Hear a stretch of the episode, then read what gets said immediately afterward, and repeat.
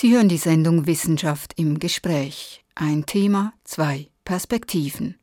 In der kommenden halben Stunde sprechen wir über Angst und Schrecken im Krieg und die traumatischen Spuren, die solche Extremereignisse in der Psyche hinterlassen. Leben im Krieg ist ein Leben im Ausnahmezustand, ein Ausnahmezustand, der für Menschen in Syrien, im Kongo und in vielen anderen Krisenregionen der Welt trauriger Alltag ist. Was bedeutet es, ständig von Gewalt und Verwundung, Verlust und Tod bedroht zu sein? Was bleibt, wenn der Krieg vorbei ist? Und was kann Psychotherapie gegen Erinnerungen tun, die das Weiterleben zur Hölle machen? Darüber diskutieren die Traumaexpertin und Notfallpsychologin Johanna Hersberger von der Fachhochschule Nordwestschweiz und Kurt Pelder, freier Journalist und Syrienkriegsberichterstatter. Er ist uns aus Zürich zugeschaltet. Mein Name ist Katharina Boxler. Kurt Pelda, Sie sind vor wenigen Wochen aus Syrien in die Schweiz zurückgekehrt. Welches Bild psychischer Not hat sich Ihnen bei diesem letzten Syrienaufenthalt am stärksten eingebrannt? Ja, das war eine Mutter, die ihren kleinen Jungen mit einem Bauchschuss äh, ins Spital einliefern musste und die ist dann da vor dem Operationssaal zusammengebrochen und war ohnmächtig. Der Junge hat dann aber überlebt.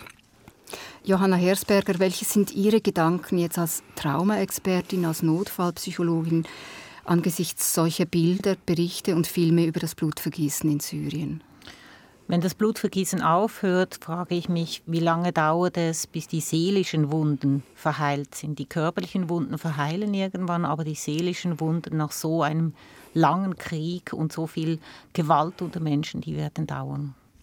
Jetzt ist die Situation noch akut. Millionen von Menschen sind immer noch mittendrin in diesem Extremereignis Krieg, entweder direkt in umkämpften Städten oder auch auf der Flucht. Als Notfallpsychologin Johanna Hirsberger, welches kann denn jetzt die erste Hilfe für die Seele sein? Solange die Menschen drin sind in diesen Gewalterlebnissen, gibt es wenig Möglichkeiten. Die Menschen suchen selber auch natürlich nach Bewältigungsstrategien. Wenn sie aber auf der Flucht sind und in einem Flüchtlingslager ankommen, könnte man erste Hilfe anbieten, wenn die Menschen das wünschen. Und es geht da um Sicherheit, um Stabilität, zu wissen, ich bin außer Gefahr. Das ist das Erste und das Primäre. Kurt Pelder, wenn Sie in Syrien sind, angesichts dieses täglichen Schreckens und auch des Mangels eben an Fachleuten, wie helfen sich denn die Menschen vor Ort? Gibt es da Strategien, sich irgendwie psychisch aufrechtzuerhalten?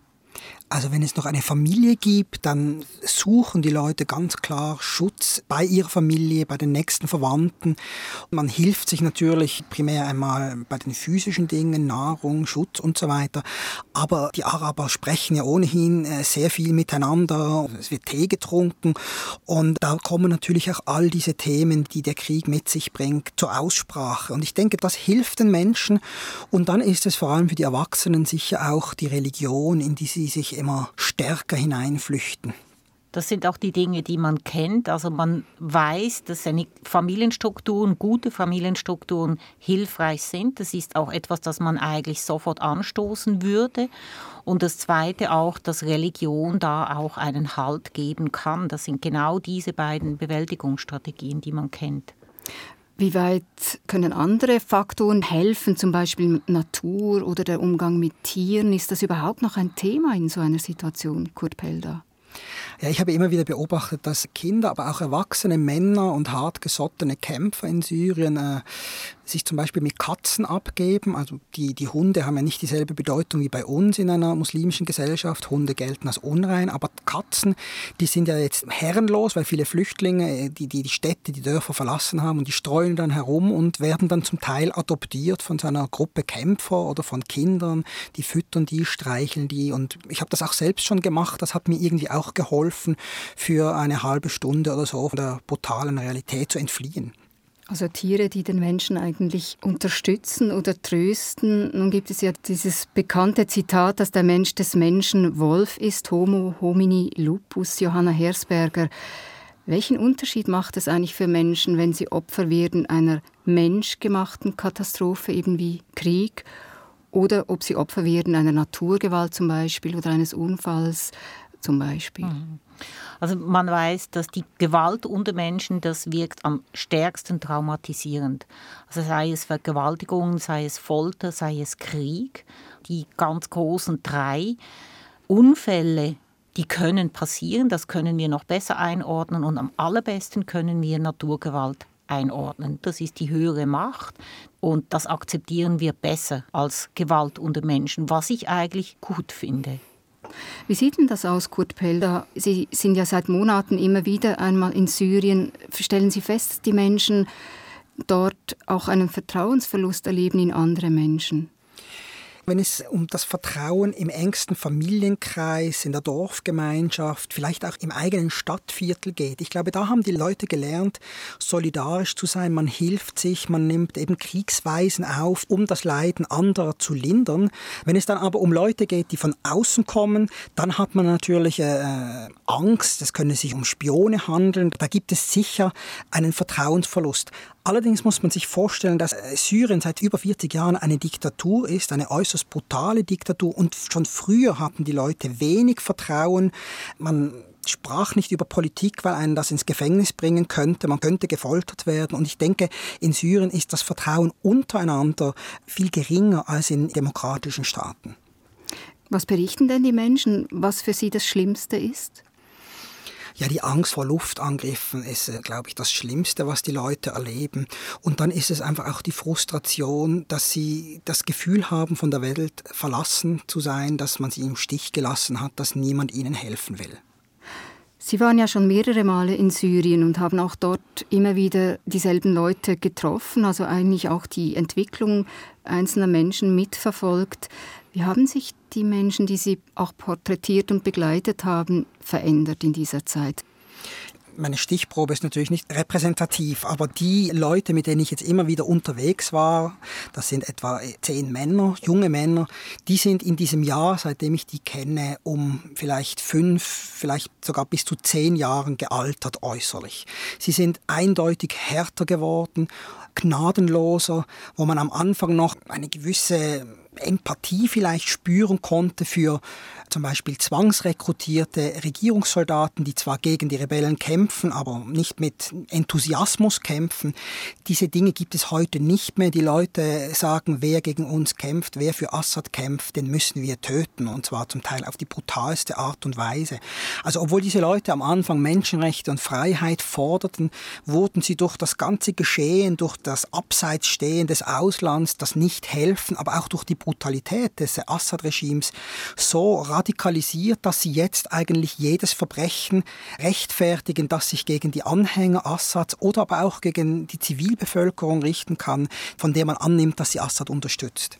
Also es findet eine Brutalisierung statt. Ist das etwas, was oft zu beobachten ist, Johanna Hersberger? Ich würde eher sagen, dass das Hartwerden ist ja eine Bewältigungsstrategie. Ich sage nicht, es ist eine gute oder eine schlechte, es ist aber eine. Und dieses Hartwerden hilft, mit der Situation und den immer wiederkehrenden Traumatisierungen irgendwie zurechtzukommen. Das ist sicherlich das eine. Und das andere auch, dass sich näher zusammenrücken, wir gegen die, obwohl am Anfang noch differenziert werden konnte. Und je mehr man auch selber darunter leidet, umso weniger kann man differenzieren. Und wir Menschen, wir haben es gar nicht gerne, wenn wir hilflos ohnmächtig und handlungsunfähig sind. Und das ist man lieber handlungsfähig und kämpft gegen jeden, als dass man einfach ohnmächtig wartet. Das hassen wir wirklich. Das macht uns völlig fertig. Kann man denn, wenn so ein Zustand, so ein Extremereignis wie jetzt Krieg, wenn der jetzt zu Ende ginge, einfach wieder zurückswitchen? Was weiß man darüber? Nein, da weiß man natürlich aus Erfahrung, beispielsweise vom Afghanistan-Krieg, dass die Soldaten, die dort waren, das schlecht können. Also die können nicht nach Hause kommen und ihr ziviles Leben einfach wieder so übernehmen, wie das vorher war, weil ihr ganzer Körper ist darauf getrimmt, sofort alarmbereit zu sein. Also Adrenalin wird schneller und stärker ausgeschüttet, als das vorher der Fall war. Das heißt, es liegt ein Soldat nachts im Bett, die Ehefrau bewegt sich daneben und er schlägt um sich Und das ist im Krieg sicher eine Überlebensstrategie. Sofort wach zu sein, zu Hause ist das nicht so gut. Oder eben auch gerade die eigenen Kinder werden dann angefahren in einer überhöhten Reizbarkeit, wie das vorher nie der Fall war. Sie haben jetzt einige Symptome beschrieben. Welches können denn noch Symptome sein, die so ganz akut auftreten nach einer solch extrem belastenden Situation? Ja ganz bekannt sind ja die sogenannten Flashbacks. Das ist das innere Wiedererleben von allen sensorischen Eindrücken, die man in einer Traumatisierung erlebt hat. Das heißt also die Bilder, die Gerüche, die Geräusche, auch taktil oder auch der Geschmack auf der Zunge, alles wird so wiedererlebt, wie wenn es im Hier und Jetzt wäre. Und das wirkt retraumatisierend. Und das ist das, worunter viele leiden, die gerade in Kriegsgeschehen drin waren. Kurt Pelda, Sie sind ja immer wieder mal in Kriegsgebieten, jetzt eben in Syrien die letzten zwei Jahre. Haben Sie auch solche Symptome entwickelt? Ich meine, man sieht Aufnahmen von Ihnen, wo Sie Luftangriffe filmen, wo Sie flüchtende, panische Menschen filmen. Hat sich diese Angst auch bei Ihnen niedergesetzt? Ja, ich würde schon sagen, allerdings nicht nur jetzt von diesen Syrienreisen, sondern diese Flashbacks, die ich manchmal äh, erlebe, die haben auch mit sehr viel älteren Reisen, noch Afghanistan, äh, in den 80er Jahren zum Beispiel zu tun da wurde ich vielleicht am stärksten beeindruckt von diesen Luftangriffen. Damals waren das die Sowjets und das sind die gleichen Flugzeuge, die heute äh, Assad gegen seine Bevölkerung einsetzt. Das sind zum Teil dieselbe Waffentechnologie. Also das klingt genau gleich, ob das jetzt in afghanischen Bergen ist oder in Syrien. Also wenn ich Kampfjets höre in der Schweiz, äh, auch Hubschrauber manchmal, Feuerwerk, äh, dann schrecke ich sehr oft auf. Vielleicht nur für einen Bruchteil von einer Sekunde, weil ich ja weiß, nein, hier bin ich in Sicherheit. Das ist eine F-18, nicht, die jetzt da über den Zürichsee donnert, äh, das hat nichts mit dem Krieg zu tun. Aber ich erinnere mich sofort an ähnliche Situationen, ohne jetzt, dass da große Angstzustände auftreten würden. Johanna Hersberger, Sie haben vorhin einige Symptome aufgezählt von der posttraumatischen Belastungsstörung, also dieser Angst, dieser unkontrollierbare Auftritt nach einem schwierigen Ereignis, manchmal Monate später erst, manchmal sogar Jahre später erst. Sie haben von Flashbacks gesprochen. Welche anderen Symptome gibt es denn noch? Also wir reden von drei Symptomkreisen. Das eine habe ich eben genannt, das sind diese wiederkehrenden Erinnerungen oder eben diese Flashbacks. Und das zweite ist die Vermeidung, dass man Situationen beginnt zu vermeiden, wo man auch die Erfahrung gemacht hat, ah, da könnten auslösende Reize aufkommen. Und die vermeidet man dann. Das wäre so ein zweiter Kreis. Und das kann zuerst etwas ganz Enges, Kleines sein. Das kann sich aber auch generalisieren. Also jemand, der einen Autounfall hatte, möchte nicht mehr selber fahren, dann nicht mehr beifahren und dann überhaupt nicht mehr in ein Auto steigen. Das kann sich generalisieren. Und der dritte Kreis ist eben diese erhöhte innere Anspannung oder diese erhöhte innere Erregbarkeit. Und das meiste, was andere Menschen von außen merken, ist, dieser Mensch hat sich irgendwie verändert. Der ist plötzlich so gereizt und ungeduldig und reagiert so ganz anders als früher. Das ist das, was den anderen am meisten auffällt. Auch, dass sich ein Mensch plötzlich zurückzieht. Und auch die erhöhte Wachsamkeit, Anspannung, das ständig so wie auf dem Gewief sein. Das sind so diese Aspekte der erhöhten inneren Erregbarkeit diese emotionalen Schwierigkeiten und auch Gefühlsausbrüche, die man haben kann, das ist ja eigentlich nachvollziehbar. Schwieriger ist es zum Teil, die kognitiven Probleme nachzuvollziehen, also dass sich Menschen zum Beispiel nicht mehr richtig erinnern können an so ein Erlebnis. Wie sieht das aus? Wie ist es, wenn Sie Patienten haben zum Beispiel? Wie, wie kann sich so eine Gedächtnisstörung im Nachgang zu einem Trauma äußern? Das kann wirklich so sein, dass ein Teil einfach nicht mehr vorhanden ist. Die Leute können erzählen, was sie erlebt haben und dann gibt es eine Lücke und sie erzählen plötzlich irgendwo anders weiter. Und wenn ich als erstes versuche, eine Chronologie zu erstellen mit einer Person, die mir da gegenüber ist, versuche ich Schritt für Schritt vorzugehen. Und wenn ich den inneren Film bei mir nicht hinbekomme und merke, oh, da ist ein Sprung drin, dann muss ich nachfragen. Und solche Lücken kann es eben geben, weil zu viel Informationen auf einmal in uns hineinkommen und wir nicht alles verbal nur abspeichern können, verbal zugänglich, sondern eben auch sensorisch abspeichern. Und das, was da sensorisch abgespeichert ist, das wird dann eben situativ durch Reize ausgelöst und kann nicht gut in Worte gefasst werden. Und auch gerade jetzt Kinder im Krieg, auch jetzt in Syrien, die vielleicht noch gar nicht gut Sprache erworben haben, denen passiert das stark, dass die sensorisch abspeichern und das wird über Jahre schwer zugänglich sein. Also das heißt, das, was Kurt Pell da beschrieben hat, ich höre etwas und habe sofort einen furchtbaren Schrecken oder ich rieche etwas, ich rieche ein, ein Grillfeuer und habe aber plötzlich wahnsinnig Angst. Das sind dann solche Dinge, die eben diese sensorische Erinnerung abrufen. Ganz genau. Und das eine kann mit dem anderen nicht verknüpft werden. Herr Pelder kann das jetzt sehr gut. Aber wenn das nicht verknüpft wird, dann wird man jedes Mal überrascht und das ist höchst aversiv, das ist höchst unangenehm. Wir möchten das nicht dem ausgeliefert sein, weil wir nie wissen, wann kommt das wieder, dieser auslösende Reiz. Was passiert denn da im Hirn? Sie haben es schon angedeutet, es ist eine, eine Überflutung von Informationen. Aber wenn Sie es rein organisch betrachten, was passiert da?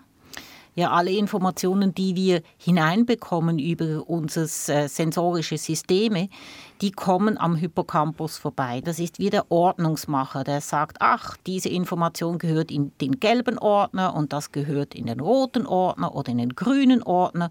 Und wenn da auf einmal ganz vieles kommt, dann kann das gar nicht mehr richtig eingeordnet werden. Und wir müssen uns auch noch vorstellen, dass auf dem Weg in diese Ordner kommen sie am der Amygdala dabei. Das ist der kleine Mandelkern, wo auch unsere Emotionen produziert werden. Das heißt, alle Informationen, die wir aufnehmen, wird auch an den Emotionen vorbei geleitet und so eingeordnet. Und wenn das alles überschwemmt wird, dann platzen die Ordner. Das ist wie ein Aktenschrank, wo man einfach alles reinschmeißt und wenn man öffnet, fällt alles raus. Ganz genau. Und dann hat man ein riesiges Durcheinander am Boden und die Blätter sind völlig durcheinander. Nun hat ja auch der Körper ein Gedächtnis. Wie funktioniert das? Also der Körper hat ein motorisches Gedächtnis, das ist so das eine. Und das andere ist eben, dass man, wenn man in ähnlichen Situationen ist, dass man ähnlich wieder reagiert. Also ich habe beispielsweise erlebt von einem Jungen, der im Kosovo-Krieg war, dass wenn der Helikopter über das Schulhaus geflogen ist, dass er unter den Tisch ist. Also der hat das motorisch, ist das bei ihm abgelaufen, der konnte gar nichts dagegen tun es machte einfach mit ihm. Und wir mögen es nicht, wenn es mit uns macht. Wir haben doch ganz gerne unseren Kopf, der da mitsteuert. Kurt Pelder, Sie haben vor allem von Kämpfern erzählt, wie die abstumpfen und auch brutalisiert werden. Was bekommen Sie so von der Zivilbevölkerung mit? Ich würde sagen, die Entwicklung geht in genau die gleiche Richtung wie bei den Kämpfern. Weil wir haben es jetzt eigentlich zum ersten Mal in der Geschichte mit einem Krieg zu tun, wo auch die Brutalität fast live im Internet übertragen wird. Das gab es beim letzten Bürgerkrieg im arabischen Frühling in Libyen noch nicht. Aber heute stellen beide Seiten Videos, in denen sie Gefangene foltern, Kehle durchschneiden, mit Ziegelsteinen bewerfen, bis sie tot sind, das Herz herausschneiden und solche Dinge. Das sind alles Videos, die ich schon selber gesehen habe, von beiden Seiten. Und diese Ohnmacht, von der ähm, Frau Hersberger vorhin gesprochen hat, kann man dann quasi äh, vor dem Computerbildschirm mitverfolgen. Und das führt natürlich auch dazu, dass auch die Zivilisten werden davon betroffen. Und ich denke, dass das zu vielleicht ganz neuen Störungen führt, weil man einfach immer und überall daran erinnert wird und dass sich die Leute sogar mit ihren Kriegsverbrechen brüsten, das gab es vorher in dieser Art und Weise noch nicht, ohne diese neuen Medien. Kann das ein Versuch sein, irgendwie auch sowas wie Kontrolle zu spüren, Johanna Hersberger? Das kann sicher auch ein solcher Versuch sein. Und das andere ist aber, was mir jetzt eher zu denken gibt, ist, je häufiger wir diese Videos sehen und nochmals sehen und nochmals sehen, umso mehr entsteht ja im Mensch auch das Gefühl, das ist okay das ist okay, das kann man so machen. Und je mehr wir da auch wie eine Legalisierung erleben, umso schwieriger wird es nach einem Krieg, aus dem wieder herauszukommen. Kurt Pelda, Sie haben selber zwei Kinder. Ich nehme an, die Kinder, die Sie in Syrien sehen, sind andere Kinder als Ihre eigenen. Ja, ich würde sagen, es gibt doch sehr viele Parallelen. Ich meine, die haben auch Bewegungsdrang, wollen raus, wenn schönes Wetter ist, spielen Fußball oder spielen mit Steinen, was auch immer sie haben. Also ich finde, die Kinder können eigentlich mit dieser Situation in Syrien recht gut umgehen. Die lernen zwar, wie sie sich verhalten müssen bei Luftangriffen, bei Artillerieangriffen, versuchen aber sonst irgendwie halt einfach Kinder zu sein. Kinder schreien dann auf der Straße rum und tollen rum. Also die sind da nicht so anders als meine Kinder. Aber natürlich müssen meine Kinder natürlich nie diese Ängste ausstehen.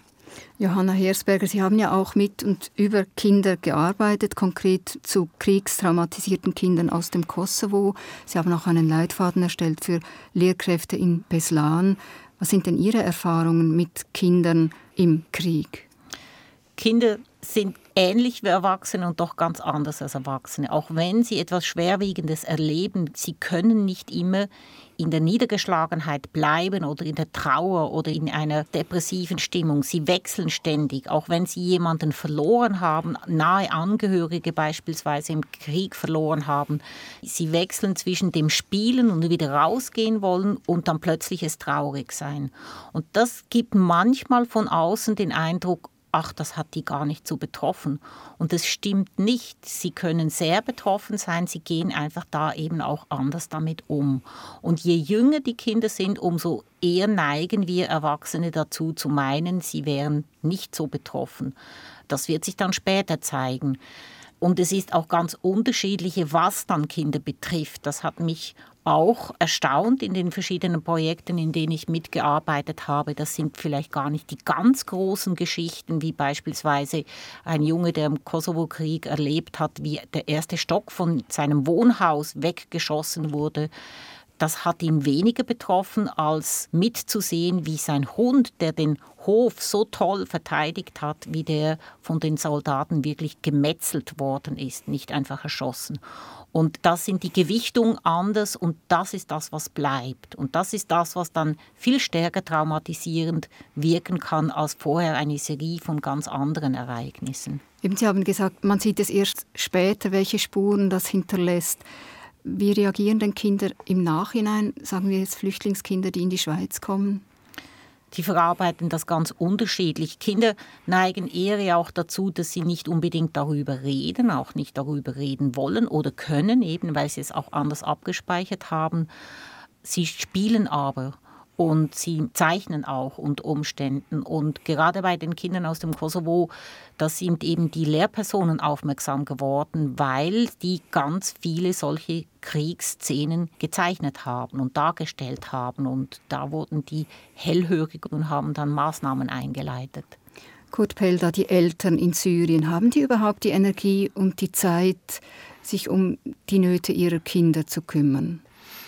Ja, ich würde sagen, nicht wirklich. Es ist jetzt äh, ein purer Überlebenskampf. Also man muss äh, Nahrungsmittel besorgen, man muss vielleicht noch ein bisschen Handel treiben, ein bisschen Geld verdienen, um sich zum Beispiel Treibstoff leisten zu können für die Heizung im Winter und so weiter. Und hinzu kommt natürlich, dass es eine ganz starke Rollenteilung gibt, dass die Männer in der Regel sich nicht so um die Kinder kümmern und dafür die Frauen, die die Hausarbeit machen. Allerdings sind das eben Großfamilien, also oft lebt die Großmutter und der Großvater Großvater auch noch mit im Haus und vielleicht kompensiert das ein bisschen dieser Mangel, weil die Männer sind auf dem Schlachtfeld, die Frauen sind mit Überleben beschäftigt und die Kinder, ja, vielleicht finden die noch ein bisschen Trost bei den Großeltern oder bei anderen nahen Verwandten. Das ist genau dieses mit dem Überleben beschäftigt sein. Das ist das, was Resilienz eben auch stärkt. Da kann man handeln, da kann man wenigstens etwas tun. Und man ist damit beschäftigt, wie überstehe ich den nächsten Tag, wo hole ich Wasser, wo hole ich mir Nahrung. Und Kinder werden da auch eingespannt. Und das sind ja auch Geschichten, die man weiß, auch von Holocaust-Überlebenden. Diejenigen, die irgendwie handlungsaktiv bleiben konnten, das hat immer wieder Menschen auch geholfen, in solchen Situationen durchzukommen einigermaßen gesund durchzukommen. Wenn Sie mit traumatisierten Menschen arbeiten, Johanna Hersberger, wie arbeiten Sie da? Wie bringt man ein Trauma? Wie bringt man unkontrollierbare Erinnerungen wie bekommt man die wieder in den Griff? Also zuerst ist immer wieder zu betonen, dass wir ja keinen Radiergummi haben, in dem wir Dinge, die in der Biografie geschehen sind, ausradieren können. Was wir versuchen, ist wirklich den Menschen wieder die Kontrollen über die eigenen Erinnerungen zurückzugeben, das Überraschtwerden, das Unkontrollierbare von Flashbacks oder von diesen Ängsten, wo man denkt, ich muss jetzt das vermeiden oder jenes kann ich nicht tun, dass man da wieder wie das Leben Schritt für Schritt zurückerobern kann. Und da gibt es immer zuerst eine Phase, und das ist die längste Phase in der Therapie, Sicherheit vermitteln. Also mich auch als Vertrauensperson, die da ist und die auch lenkt und unterbricht und die betroffene Person nicht überschwemmt mit Konfrontationen, sondern schön Schritt für Schritt sich daran macht, miteinander im Tempo, das die Person mir vorgibt. Diese Sicherheit hilft dann auch, eine Stabilität zu bekommen und erst in der letzten Phase geht es darum, dann sich dann auch wirklich mit den Ereignissen zu konfrontieren. Wenn das so viele sind wie im Kriegsgeschehen, dann geht es darum, auch herauszufinden, was ist das, was am meisten betroffen macht. Und dann beginnt man dort, eben wie die Geschichte bei dem Jungen mit dem Hund. Und es für ihn so schlimm war, dass er diesen Hund nicht selber begraben konnte. Und es ergab sich das vor dem Haus, wo ich ihn behandelt habe. Also ich bin immer ins Schulhaus hingefahren, da lag ein toter Vogel und er klopfte an die Scheibe und war ganz heftig damit beschäftigt, wir müssen diesen Vogel begraben. Und ich wusste gar noch nicht warum und ich konnte das auch nicht verstehen. Und nachdem wir das gemacht haben, eine schöne Schachtel und dann das Loch gegraben und Steine darüber gelegt haben, dann hat er gesagt, so, das habe ich jetzt tun können für den Vogel, für den Hund konnte ich es nicht. Und das war wie ein erster Schritt von ihm, die Bereitschaft, jetzt gehe ich daran. Und da müssen wir oft auch sehr flexibel sein und von unseren inneren Plänen zurücktreten, die wir haben als Therapeutinnen und Therapeuten und immer nahe bei der Person bleiben. Kurt Pelder, Sie haben viel von Aggression berichtet. Haben Sie auch beobachtet, dass es Menschen gibt, die irgendwie über sich hinauswachsen in einem positiven Sinn? Ich habe das vielleicht einmal mit meinem Übersetzer erlebt, der zwar solche Tötungen von Kriegsgefangenen durchaus gut heißt, der aber einen Verdächtigen, der wurde verhaftet von den Rebellen und mit Handschellen gefesselt, der hat dann sich doch die Mühe gegeben zu untersuchen, ob dieser Verdächtige wirklich ein Spion der Regierung war. Und anhand des Mobiltelefons hat dieser junge Mann, Anwar, hat so ein bisschen recherchiert und diesem Mann dann eigentlich damit das Leben gerettet. Und ich konnte am Schluss sehen, wie die Handschellen geöffnet wurden. Der kriegte sein Mobiltelefon, seine Schlüssel Schlüssel und sein Geld zurück und wurde in die Freiheit entlassen. Und das ist nicht repräsentativ für diesen Konflikt. Ich denke, in der Regel werden die Verdächtigen dann eingesperrt oder sogar umgebracht. Aber das war so eine kleine Geste der Menschlichkeit und die hat mir sehr gut getan, weil sie doch eben so selten ist in diesem Krieg. Johanna Hersberger, ohne zynisch sein zu wollen, aber kann man sagen, dass es Menschen gibt, die auch wachsen an so einem Erlebnis? Natürlich, wir wachsen an allem, was wir auch erleben. Und wir wachsen ja vor allem auch an den Herausforderungen, wenn wir sie bewältigen können. Wenn wir im Überschwemmtsein bleiben oder verharren, wenn wir da nicht rauskommen, dann ist es natürlich eher ein Risiko für einen selber. Aber Dinge, die wir bewältigen, die wir auch einordnen, aus denen wir Lehren ziehen können, daran wachsen wir auch. Das ist so und das hat uns als Menschheit ja auch ein Stück weitergebracht. Mensch bleiben angesichts unmenschlicher Zustände. Sie hörten Wissenschaft im Gespräch über Kriegstraumatisierungen. Es diskutierten Traumaexpertin und Notfallpsychologin Johanna Hersberger von der Fachhochschule Nordwestschweiz und Kurt Pelder, freier Journalist und Syrienkriegsberichterstatter. Mein Name Katharina Boxler.